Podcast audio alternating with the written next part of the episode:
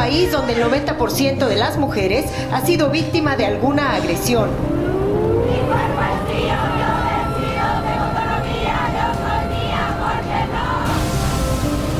Y Oaxaca se convirtió esta tarde en la segunda entidad del país en aprobar la despenalización del aborto, después de la Ciudad de México.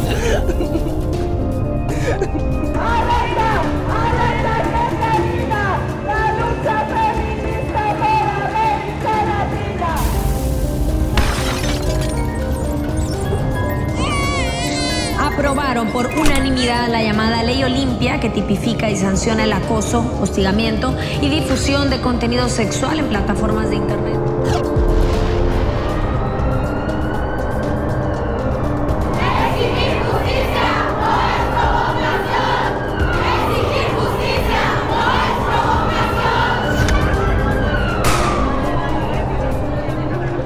Allá de la cifra, lo de este domingo 8 de marzo del 2020 fue histórico.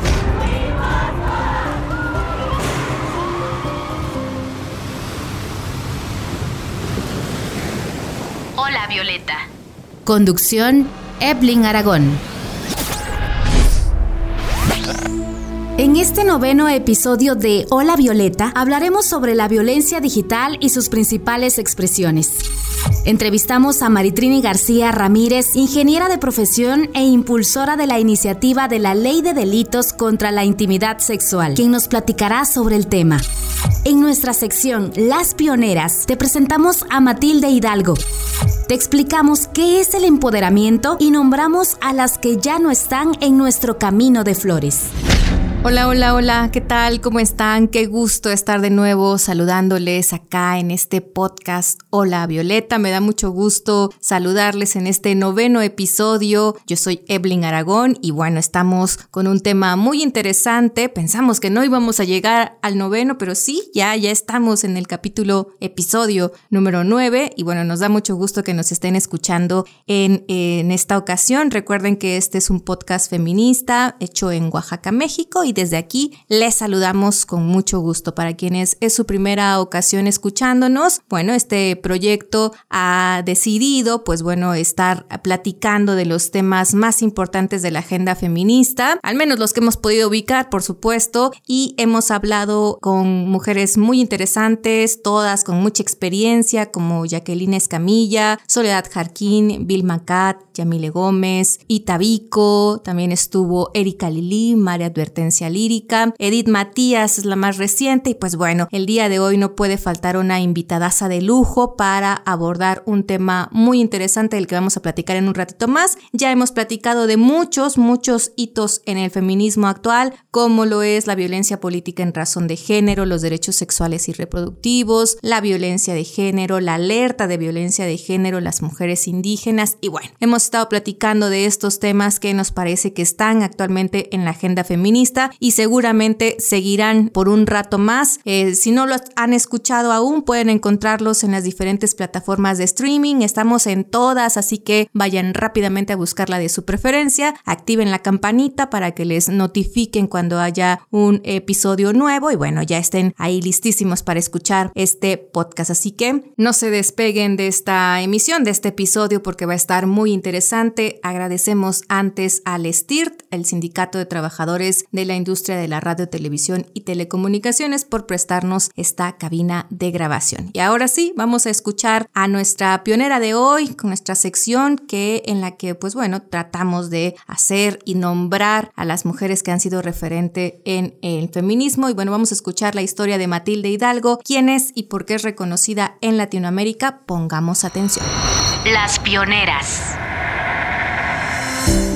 Matilde Hidalgo es conocida como la primera mujer en América Latina en ejercer su derecho al voto. Nació en 1889 en Loja, Ecuador, dentro de una familia liberal que la ayudó a continuar sus estudios. Debido a lo anterior, se convirtió en la primera mujer en graduarse de una escuela secundaria en Ecuador, la primera médica de su país y también la primera en ocupar cargos de elección popular. Sus ganas de seguir estudiando la hicieron acreditar de un sinfín de burlas en su lugar de origen. Incluso la llamaban loca endemoniada. Sin embargo, nada de eso impidió que en 1914 se inscribiera en la Facultad de Medicina de la Universidad del Azuay en Cuenca, convirtiéndose años después en la primera médica graduada de Latinoamérica. Estudió hasta conseguir un doctorado en la Universidad de Quito. En 1924, Matilde quiso participar en las elecciones a Congreso y Senado, pero se negaron a registrarla por ser mujer. Fue entonces cuando sacó un ejemplar de la Constitución que llevaba bajo el brazo y leyó en alto un artículo en el que señalaba que para ser ciudadano ecuatoriano y poder ejercer el derecho al voto, el único requisito era ser mayor de 21 años y saber leer y escribir. Su solicitud fue llevada hasta el Consejo de Estado, que, por unanimidad, decidió autorizarla a votar y, por extensión, a aceptar el sufragio universal. De esta manera, Ecuador se convirtió en el primer país de la región en darles el derecho al voto a las mujeres en 1929. También se convirtió en la primera concejala del cantón o ciudad de Machala, la primera vicepresidenta de un consejo cantonal y la primera mujer diputada elegida en comicios populares.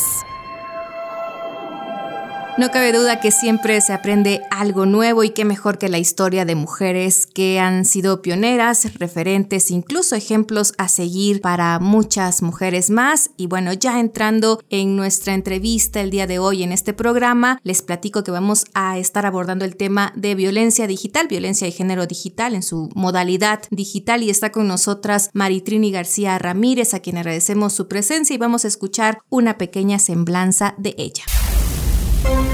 Maritrini García Ramírez.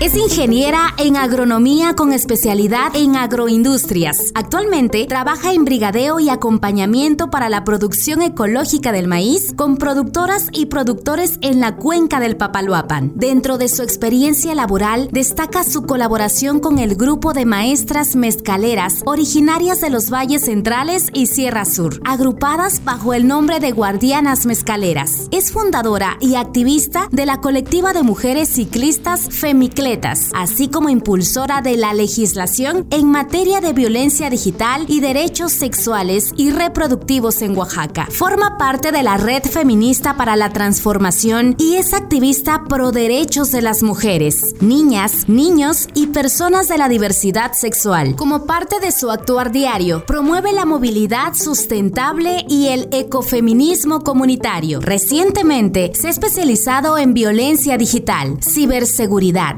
protocolos de acompañamiento a víctimas de violencia por motivos de género, derechos sexuales y reproductivos.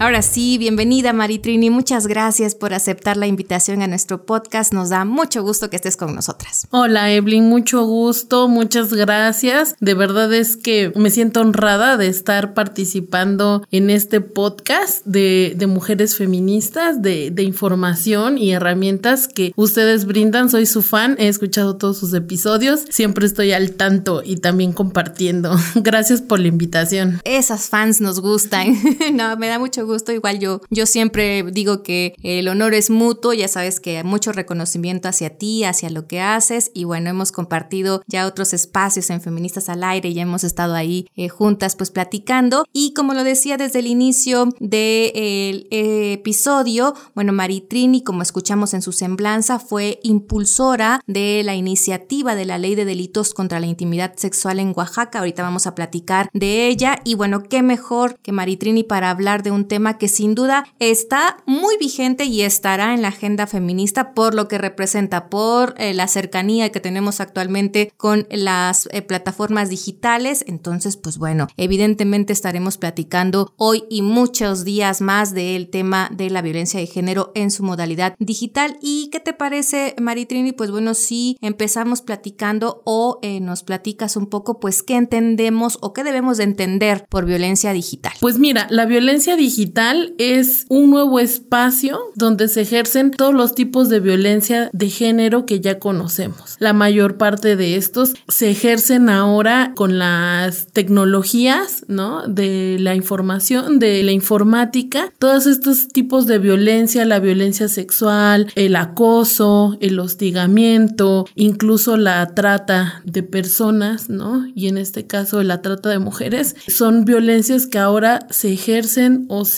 realizan en el espacio virtual, en el espacio cibernético y a través de las nuevas tecnologías. Eso es la violencia digital de género. Claro que también existe la violencia digital hacia hombres, hacia niños, hacia adolescentes, pero aquí el plus de la violencia digital desde la perspectiva de género, la perspectiva feminista, es como todas las violencias que de por sí sufrimos nosotras las mujeres en los espacios físicos, en los espacios reales, también las estamos sufriendo en los espacios digitales y a través de las nuevas tecnologías, ¿no? Ya sean los celulares, las cámaras fotográficas, las tabletas, las computadoras, eh, las plataformas virtuales, las redes sociales, todas estas nuevas tecnologías y herramientas que han surgido con la modernidad, ¿no? Con los avances tecnológicos. Eso es la violencia digital. Y aunque entiendo, eh, Maritrini, que es como un nuevo espacio en el que se refleja la violencia de la que ya somos víctimas lamentablemente desde hace muchos años, las mujeres sería más grave, menos grave, igual por las implicaciones que tiene actualmente la tecnología. ¿Cómo lo miras? Yo creo que es igual de grave e incluso tiene repercusiones más fuertes. Y voy a citar como ejemplo las mujeres víctimas de suicidio, que para nosotras eh, son nombradas como feminicidios de Estado, que llega a tal grado de repercusión este tipo de violencia en sus vidas que deciden desprenderse de su vida. Entonces es súper impactante, tiene efectos muy graves en las mujeres que sufren este tipo de violencia. Claro, por supuesto, estamos hablando de la violencia digital y justamente qué te parece si vamos a escuchar el concepto de la violencia o cómo ha sido definida la violencia digital para tener como un poco más abierto el panorama.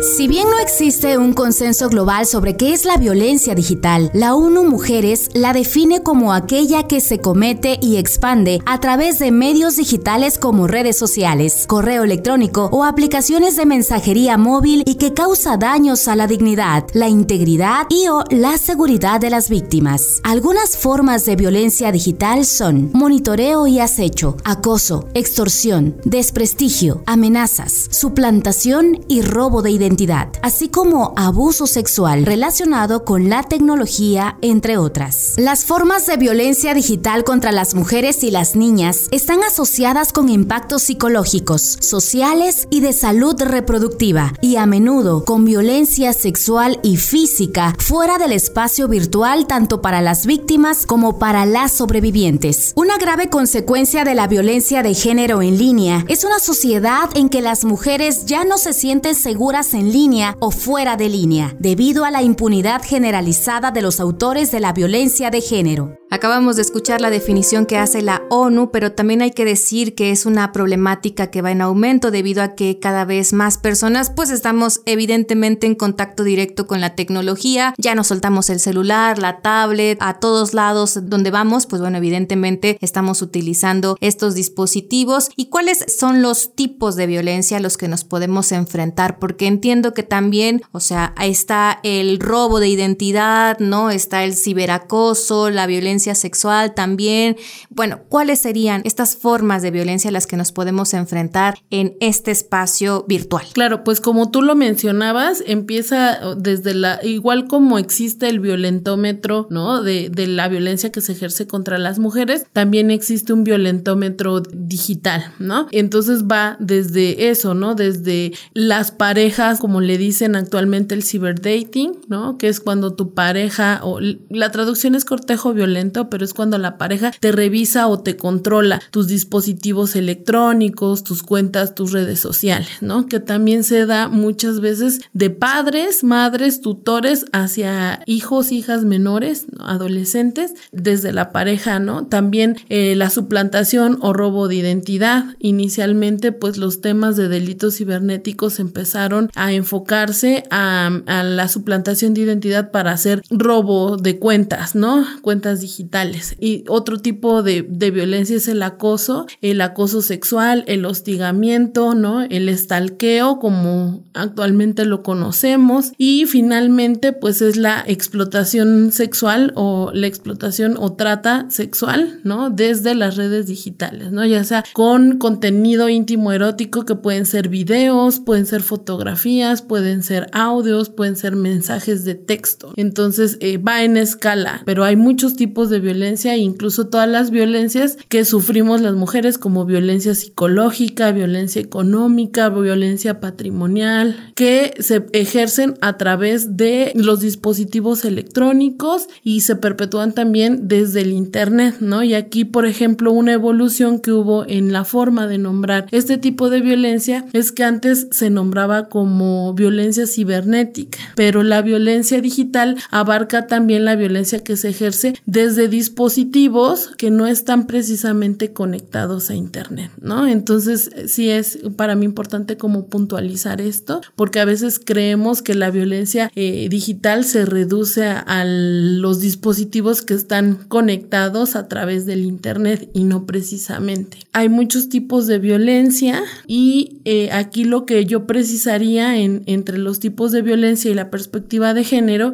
es que hay un tipo de violencia que no nombramos que es muy difícil visibilizar, ¿no? Que es la violencia simbólica, ¿no? Históricamente las mujeres hemos sido cosificadas, hemos sido hipersexualizadas, ¿no? Y no estoy hablando únicamente de mujeres adultas, niñas también, como está constatado en estos certámenes de belleza que empiezan a hacer con las niñas desde pequeñitas, que las maquillan, que las visten con poca ropa, ¿no? Que aparentemente nosotras podemos pensar que es algo natural, pero que la realidad este tipo de imágenes, ¿no? Este tipo de contenidos acaban en el comercio de la pornografía infantil. Entonces, toda esta violencia simbólica como la cosificación, la hipersexualización de mujeres, niñas, niños y también infantes varones acaba en estos mercados de, de, pornografía que en realidad es la trata de personas y la explotación sexual de personas, principalmente de mujeres, adolescentes, niñas y niños, ¿no? En las redes sociales. Totalmente, y este tema también quiero que lo profundicemos un poquito más en un momento. Antes me surge la duda cuando dices que de dispositivos que no necesariamente están conectados al Internet, como a cuáles te refieres, ¿no? Porque para entender que evidentemente no es solamente cibernética, sino digital, ¿cómo lo podemos entender quienes estamos escuchando? Hay una práctica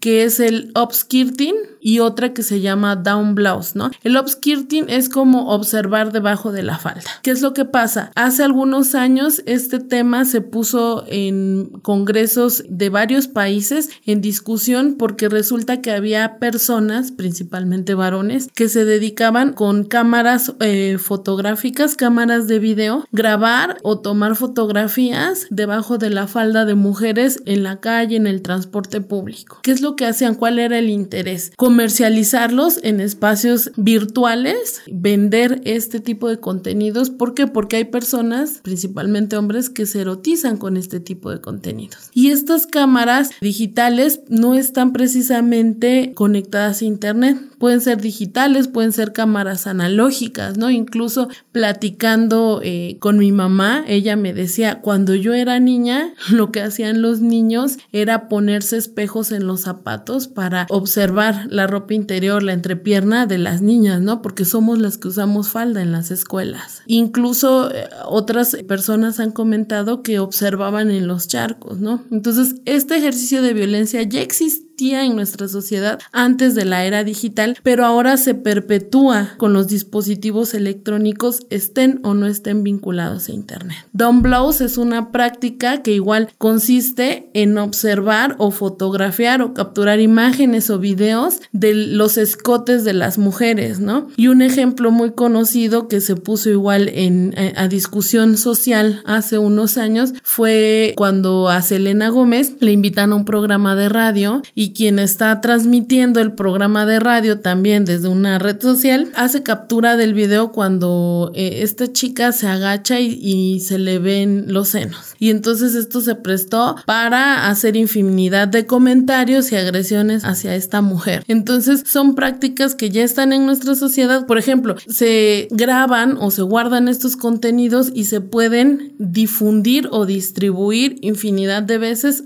y quedan en el internet. Quien busque, quien google esas imágenes, las va a obtener, ¿no? Sin ningún problema. Muy bien, qué buena explicación la que nos das, porque si de repente se confunde a que sea solamente lo que está en internet, pero no, es como se amplía al ámbito digital, como bien lo mencionas. Y ya más o menos nos diste un adelanto a la siguiente pregunta, que es si son las niñas y las mujeres las más vulnerables, sí, no, y a qué se debe. Sí, efectivamente somos las mujeres mujeres y las niñas las más vulnerables. Algunas organizaciones como la ONU, el INEGI, lo que han arrojado en estas investigaciones, ¿no? Sobre la violencia digital es que las mujeres más vulnerables o más susceptibles de sufrir este tipo de violencia son las mujeres que están en el ámbito público, que se conocen como las artistas, las periodistas, las actrices, todas las mujeres que son públicas que se conocen, pero también son más vulnerables de sufrir este tipo de,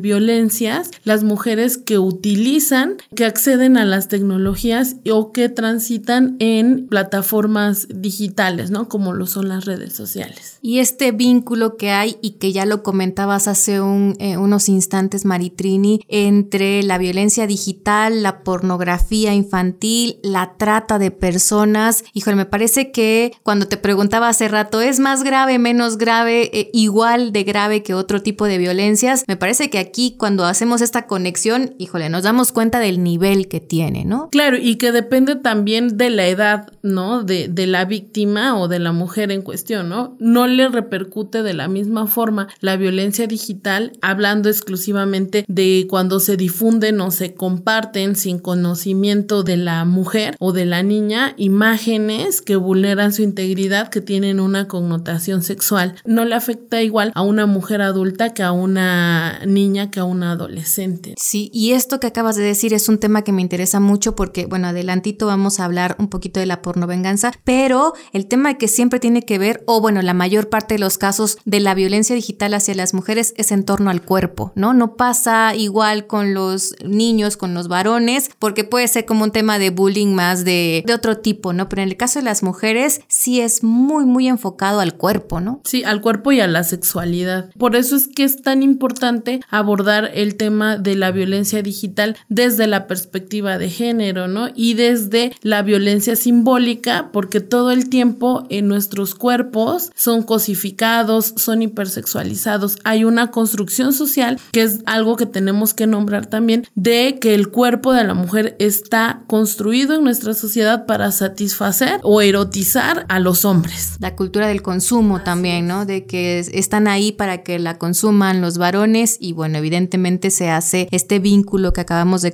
de, comentar entre la violencia digital, la pornografía infantil y la trata de personas. Antes de continuar vamos a escuchar algunos datos importantes en torno a este tema, la violencia digital y ya volvemos. De acuerdo con cifras de la ONU Mujeres, el ciberacoso afecta a alrededor de 9.4 millones de mujeres en México. Las mujeres entre 18 y 30 años son las más atacadas en los espacios digitales. Entre 2012 y 2018 se han registrado 422 casos de violencia y agresiones contra mujeres periodistas en el espacio digital. 23.9% de la población de 12 años y más que utilizó Internet en 2019 fue víctima de ciberacoso. La mayoría de las agresiones son cometidas por personas conocidas. Las mujeres enfrentan más ciberacoso de índole sexual como insinuaciones sexuales y fotos o videos con contenido sexual no solicitado.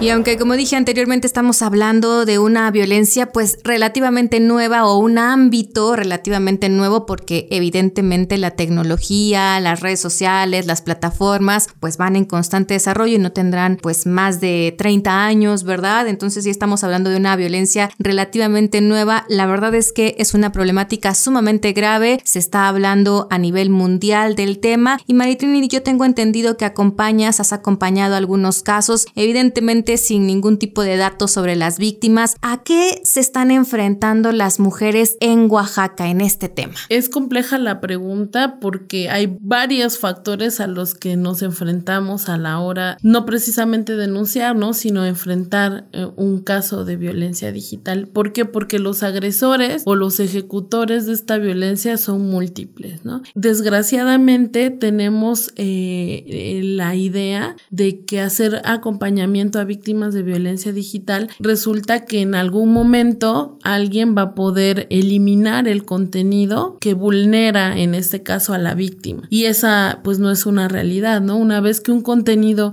íntimo erótico sube a la nube de internet, ¿no? Está en un dispositivo, es imposible controlar quién accede a ese contenido. Entonces, más bien las denuncias o los casos van enfocados a saber, pues primero, qué es lo que quiere la víctima qué es lo que se puede hacer, ¿no? En, en este caso, si procede una denuncia y en qué términos procede la denuncia o hacia quién va a ir dirigida esta denuncia. ¿Y qué es lo que más has encontrado? Por ejemplo, novios que pues difunden eh, fotografías de sus exparejas, eh, mujeres que son acosadas por sus docentes, compañeros de clase, ¿qué es lo que más te ha tocado pues mirar? Pues como bien dices, siempre los agresores, personas que están vinculadas a la víctima ya sean eh, parejas, eh, novios o personas con las que mantuvieron algún tipo de, de relación íntima, sexual o erótica, pero también hay muchos casos, ¿no? Pues ya se pueden nombrar como eh, delincuencia organizada que se dedican precisamente a coercionar jóvenes, ¿no? Jovencitas, a pedirles fotos y a chantajearlas y se hace una terrible bola de nieve, ¿no? Precisamente como empezamos con la iniciativa que buscara sancionar o tipificar como delito la violencia digital en Oaxaca fue así, a partir del caso de una chica que nos contactó porque le estaban extorsionando, ¿no? Ella es es estudiante, ¿no? En una institución de educación pública. La contactaron para generar contenido, ¿no? Fotos o videos eróticas y le empezaron a extorsionar después con esas mismas fotos para la trata o la explotación sexual. Entonces, así de este nivel de gravedad está la, la situación en tema de violencia digital en nuestro estado y en muchas partes, ¿no? Pero pues yo hablo de lo que conozco en mi contexto, ¿no? En Oaxaca. Entonces, fue así como se buscó la forma que el Estado protegiera a las mujeres que sufren este tipo de situaciones. Y en temas ahí, como lo comentabas, Maritrini, pues eh, el vínculo que hay entre el agresor y la víctima, bueno, de, de, repente, y lo vemos incluso en la violencia feminicida, es que es tu pareja, ¿no? Tu pareja sentimental, tu expareja sentimental, el vecino, o sea, gente que conocías, que conoces y con quien tienes un vínculo ahí, pues de vida, ¿no? O sea, tienes un vínculo con las personas. Y aquí entra el tema que te quiero preguntar y por qué se ha puesto, pues, no quiero decir que de moda, sino que ha estado sonando mucho, el tema de la porno venganza. ¿Qué es? ¿En qué consiste? ¿De qué va cuando escuchamos en algún espacio? Es que se trata de porno venganza. Bueno, la porno venganza se refiere, ¿no? Se entiende cuando precisamente una persona con la que sostuviste un vínculo afectivo, sexoafectivo, te chantajea o te coerciona con difundir imágenes o contenido íntimo sexual o erótico, este, para que eh, o regreses con la persona o accedas a tener eh, relaciones íntimas, relaciones sexuales, o solamente porque no le gustó o no le agradó que terminara la relación. Pero las mujeres que estamos en, en este tipo de espacios, ¿no? Hablando, poniendo sobre la mesa,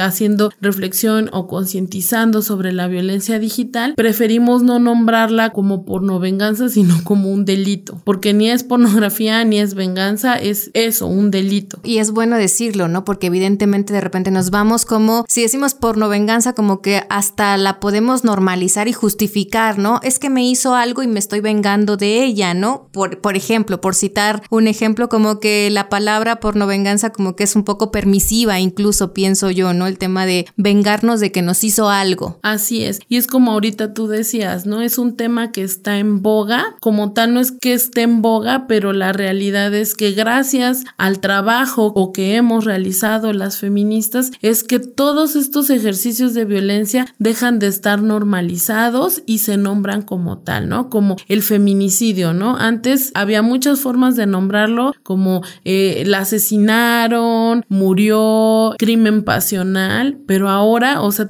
estas herramientas que nos da el feminismo para nombrar los ejercicios de violencia son súper importantes, porque precisamente sucede esto, que se empieza a nombrar, que dejamos de normalizar, que tenemos herramientas para señalar, ¿no? Acusar, incluso denunciar los ejercicios de violencia. Y estamos en eso porque creo que hay en el tema de violencia en general hacia las mujeres, hay un tema, híjole, de normalización, de naturalización, increíble. De repente no puedes, este, como creer que estén hablando de un tema de violencia y decir, pues es que, pues es casi, casi así como, así es, ¿no? Así se lleva a cabo este tema. Y me parece interesante aquí, pues, retomar lo que dices, Maritrini, con respecto a cómo hemos estado trabajando, bueno, en general las mujeres, ¿verdad? Para dejar de normalizar la violencia. Y en el caso de la violencia eh, digital, pues bueno, nombrar que las mujeres no son las responsables de esta violencia. Es decir, me refiero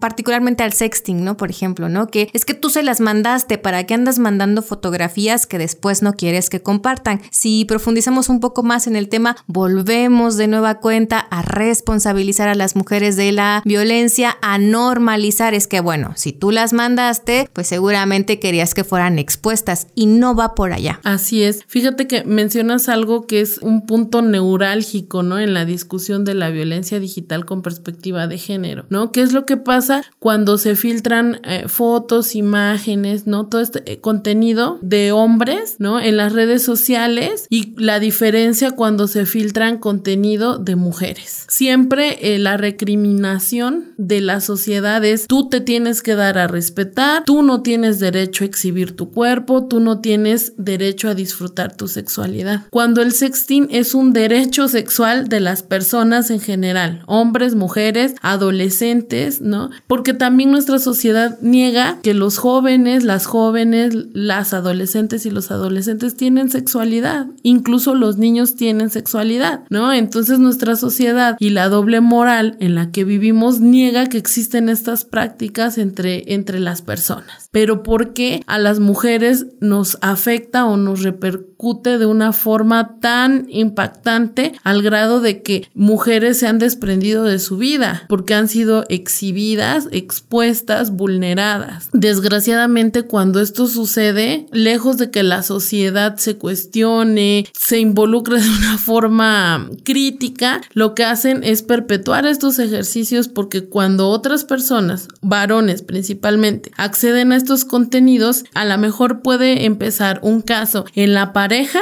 pero si alguien más accede a este contenido y tiene contacto con la víctima, también las empiezan a chantajear, las empiezan a extorsionar, ¿no? Y esto es súper delicado. Sí, y este tema que comentabas, Maritrini, de cómo es visto el sexting, por ejemplo, el famosísimo pack, sí tienes totalmente la razón, o sea, cuando es una imagen de una mujer, híjole, es como es que se lo buscó, es que para qué anda compartiendo y recuerdo el de caso de un futbolista, ¿no? Que te acuerdas que se filtró ahí como eh, la imagen de una imagen muy erótica incluso, este, pues bueno, era casi casi wow, ¿no? Así como el referente, ¿no? El gran macho, el gran, no sé, como muy superdotado. exacto, el superdotado, ¿no? Entonces, cómo es muy diferente cómo la sociedad mira el tema del ejercicio de la sexualidad y a mí me parece muy importante lo que mencionas, decir que el sexting es un derecho, es un derecho que tienen las adolescentes, los adolescentes, las mujeres, los varones y verlo como, como lo que es, como una práctica para explorar tu sexualidad. No tendría por qué generar un tema mayor o más allá. Sin embargo, bueno, lamentablemente en estos momentos estamos pasando pues por el tema de que pues ahora es delito incluso compartir este tipo de, de imágenes sin el consentimiento de la persona que está en la imagen. Pero bueno, ahorita vamos a llegar al tema de la ley que está vigente ahora en Oaxaca y que una de las impulsoras pues justamente fue Maritrini que está con nosotras aquí en la entrevista. Y bueno, vamos a ir a nuestra sección, al diccionario Violeta, este intento que tenemos por explicar algunos conceptos que se manejan dentro del feminismo, de los feminismos y que bueno, nos ayudan a entender la realidad que vivimos las mujeres. Vámonos con nuestra palabra de hoy. Diccionario Violeta.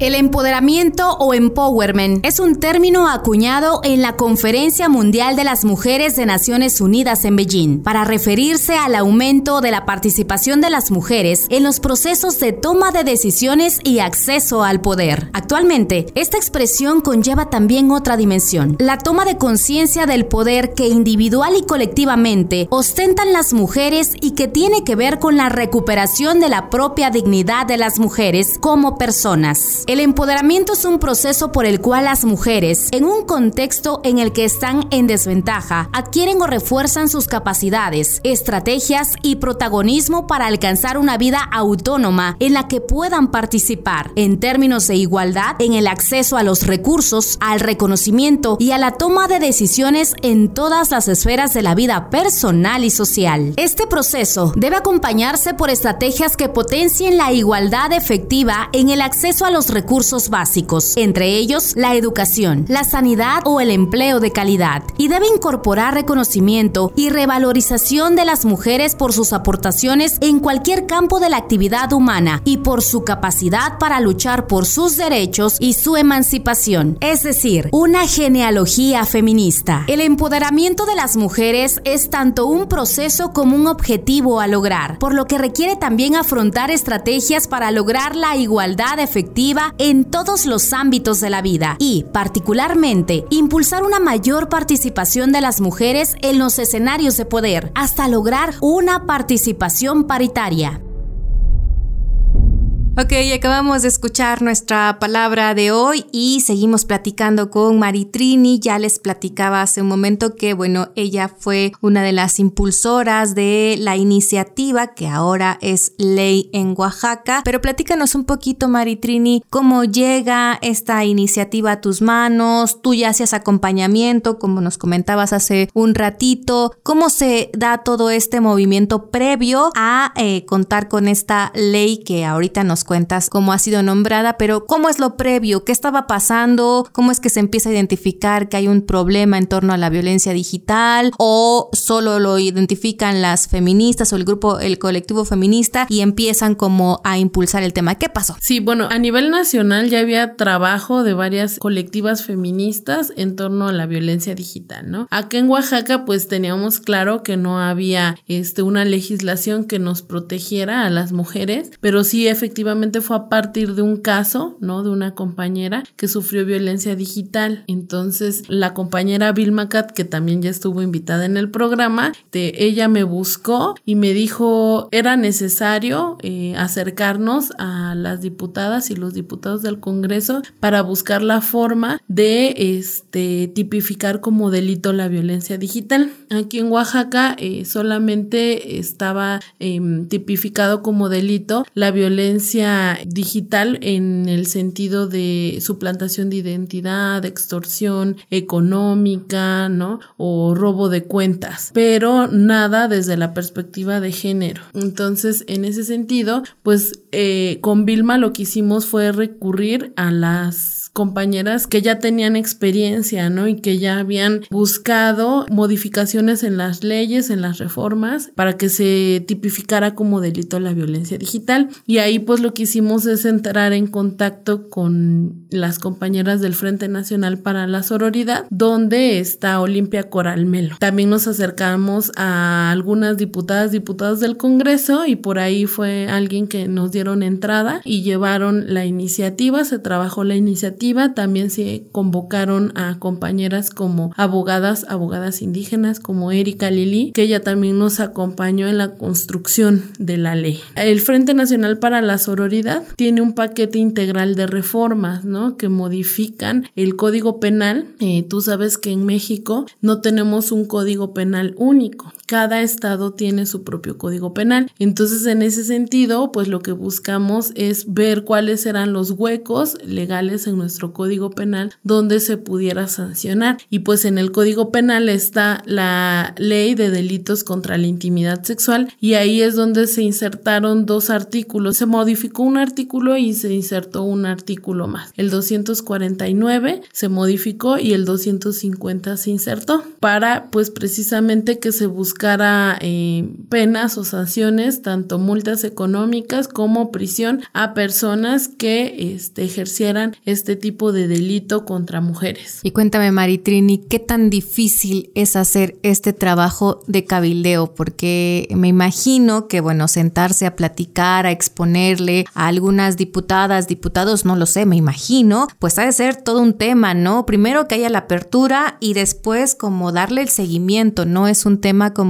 mira, aquí nada más le tachamos y ya, este, sino me imagino que es un trabajo pues muy importante. Cuéntanos, ¿hubo apertura? ¿Tuvieron que recurrir a algunas otras compañeras? ¿Qué pasó en el Congreso? ¿Cómo es que entró? De entrada sí hubo apertura por parte de las diputadas y los diputados. Eh, sí hubo un poquito ahí de duelo de ego. Como ya sabemos, pues las diputadas o los diputados, pues su función es presentar iniciativas, ¿no? Reformas de ley. Entonces en un inicio ya había dos diputados diputados, un diputado y una diputada que habían presentado iniciativas este, para tipificar como delito la violencia digital, que no habían trascendido porque pues estaban mal construidas las leyes, ¿no? Ahí pues fue de gran ayuda Olimpia y el Frente porque ellas tienen mucha experiencia, ¿no? E, ellas, como te digo, tienen un paquete integral de reformas, eh, dos reformas al Código Penal y la tercera, bueno, las dos reformas al Código Penal que tipifican como delito la violencia digital, ¿no? Especificando eh, las particularidades. Y la tercera eh, reforma es a una ley que ya existe desde hace más de 10 años, gracias a Marcela Lagarde, que es la Ley General de Acceso a una Vida Libre de Violencia para Mujeres y Niñas que el estado de Oaxaca también tiene su propia ley, ¿no? Entonces, ahí lo que se busca es que una vez que ya está tipificado como delito, ¿no? Que ya se establecen penas, multas, sanciones a quienes ejercen este tipo de delito, la ley general de acceso a una vida libre de violencia para mujeres y niñas lo que busca es que en los tres órdenes de gobierno se emprendan acciones desde prevención, eh, atención, sanción y erradicación de la violencia digital. De nada sirve que solamente esté penalizada una situación si no hay acciones que prevengan, que atiendan que prevengan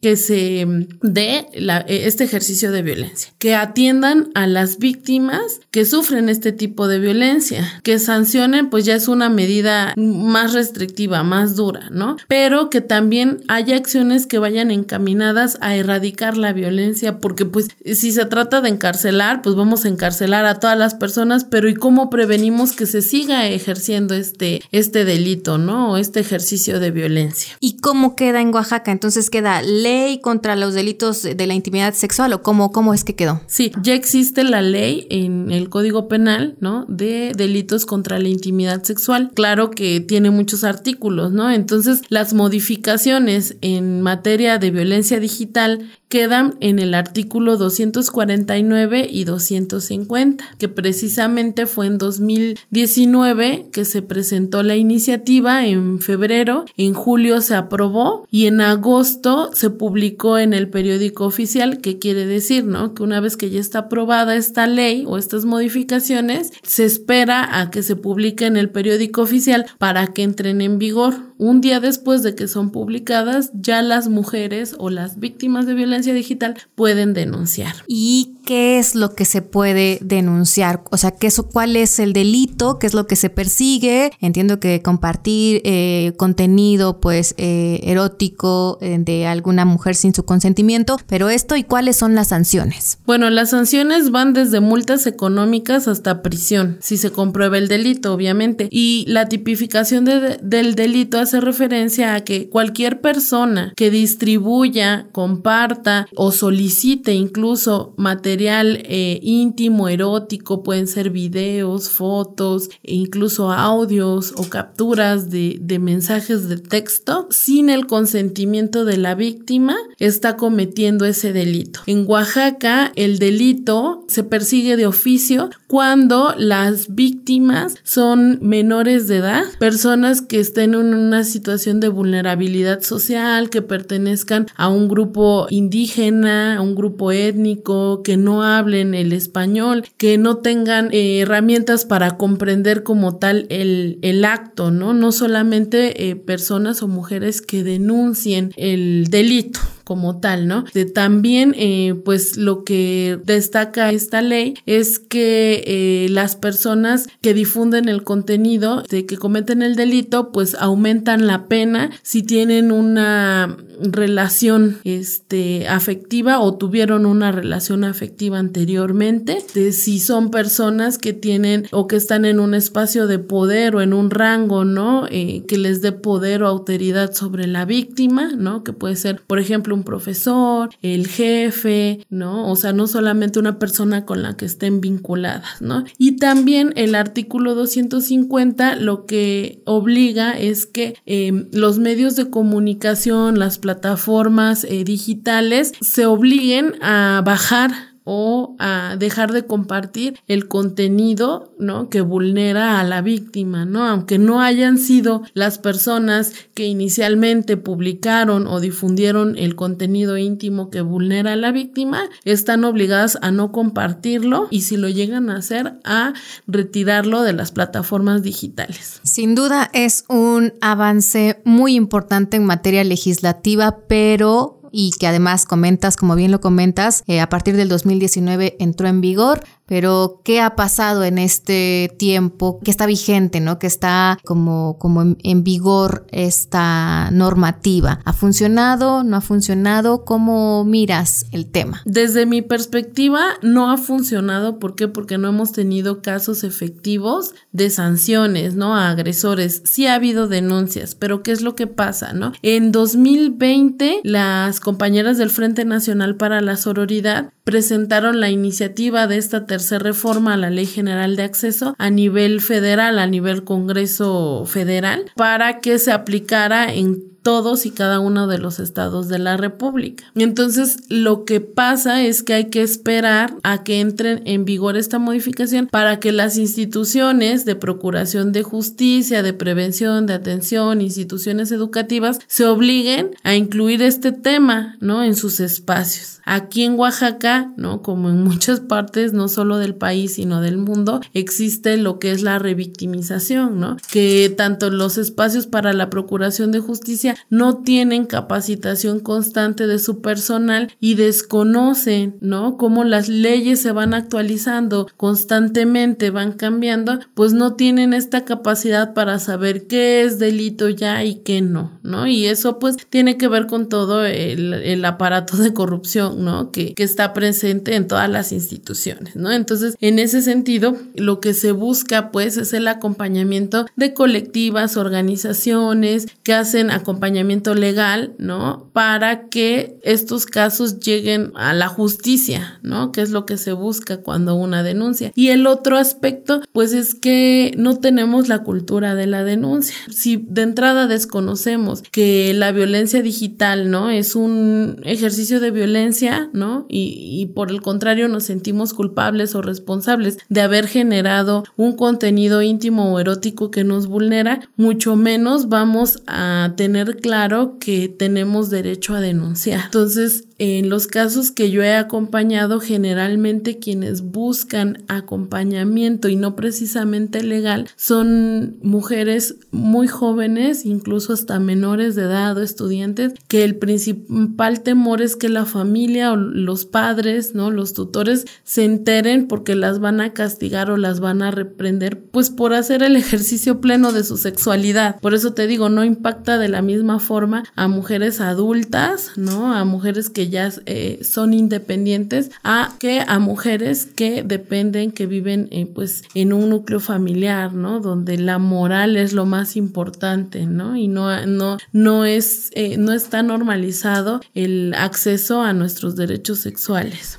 Sí, y me causa como mucha em, impresión, por así decirlo, que de nueva cuenta sea pues el Poder Judicial el que se sigue quedando rezagado, ¿no? Digo, en todos los temas que hemos estado platicando en este mismo podcast, pues bueno, ha sido una recurrente, ¿no? Es que no hay justicia, es que hace falta que los juzgados, que los jueces tengan capacitación eh, con perspectiva de género, que hagan su chamba, que conozcan los avances legislativos, porque sí, la verdad es que Oaxaca se ha destacado en los últimos años pues por unos avances legislativos bastante interesantes, hay que decirlo, ¿no? Incluso a nivel internacional, pero se sigue, se sigue quedando pues corto, ¿no? En el tema del acceso a la justicia, que es lo que le está haciendo falta a las mujeres en Oaxaca y bueno, yo creo que en todo México, pero particularmente me refiero a Oaxaca porque a pesar de estos avances tan importantes legislativos, bueno, sigue siendo el poder judicial la piedrita que no deja avanzar. Híjole, qué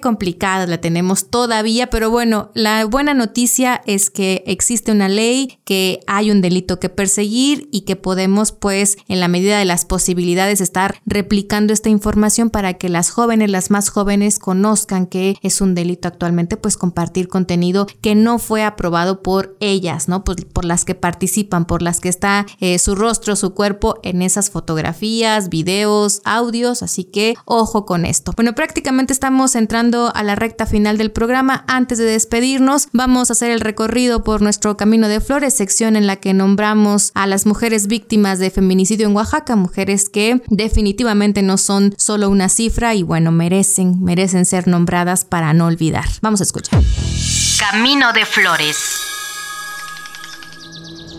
El nacimiento de su hijo fue el mejor regalo que Giselle pudo tener después de un año complicado de pandemia. A pesar de ser madre soltera, era feliz con el pequeño entre sus brazos. Decidió llamarlo Sergio y no se cansaba de publicar fotos en sus redes sociales con su persona favorita.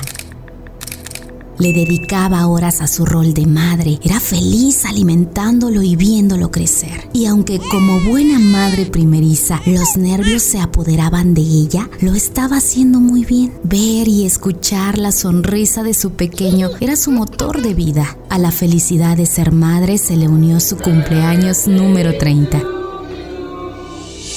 Giselle agradeció a Dios permitirle llegar al tercer piso, fecha que celebró con el pequeño Sergio y su familia más cercana. No podía estar más feliz. Un día, como cualquier otro, se alistó para salir. Se vistió con unos jeans de mezclilla y una blusa blanca para hacer un mandado, no sin antes llenar de besos a su pequeño que estaba próximo a cumplir sus primeros cinco meses de vida. Le dijo, te amo, y le prometió que pronto estaría de regreso promesa que no pudo cumplir, ya que enfrentó en carne propia la violencia feminicida que ahoga al municipio de San Juan Bautista Tuxtepec. De un momento a otro, dos varones terminaron con los sueños de Giselle y dejaron en la orfandad al pequeño Sergio, el cuerpo sin vida de la joven. Con heridas hechas por un objeto punzocortante, fue localizado horas más tarde entre matorrales a orilla de carretera del Boulevard Sostenes Bravo, a un costado de la preparatoria Moisés Sáenz en el centro de la ciudad. Justicia para Giselle. Justicia para todas. Y es así como llegamos al final de este noveno episodio de nuestro podcast Hola Violeta. Esperamos que les haya gustado. A nosotros nos gustó, siempre nos gusta estar platicando con otras mujeres que saben un montón de cosas, de temas. Y bueno, en esta ocasión con Maritrini, que es experta en el tema de la violencia digital. Así que le agradecemos mucho. Finalmente, Maritrini, pues algunos tips que nos puedas eh, compartir y que nos permitan, bueno, les permitan a las chicas que nos escuchan tener como ciertas herramientas para identificar de primera cuenta y saber a dónde ir. De entrada me gustaría comentar que siempre hay formas, ¿no? De compartir eh, contenido íntimo erótico de forma segura, eh, que podemos desarrollar muchas eh, estrategias y aquí es importante mencionar este, la ciberseguridad que podemos tener en nuestros dispositivos electrónicos y a la hora de compartir este tipo de contenidos porque pues hay muchas formas en las que se pierden este tipo de contenidos y se pueden difundir. Segundo, que este es un delito, ¿no? Cuando alguien te extorsiona o comparte contenido íntimo erótico tuyo sin tu consentimiento y que tienes derecho a denunciar. Y tercero, pues que em, como sociedad, principalmente a los hombres que nos escuchan en este podcast, que empecemos a cuestionarnos cómo consumimos este tipo de contenidos, ¿no? Hay una frase que a mí me impactó mucho que dice que sin clientes no hay trata. Y aquí lo neurálgico de este problema, ¿no? De violencia digital es que seguimos como sociedad consumiendo la pornografía. México es el, es de los primeros países que tiene los primeros lugares en producción, ¿no?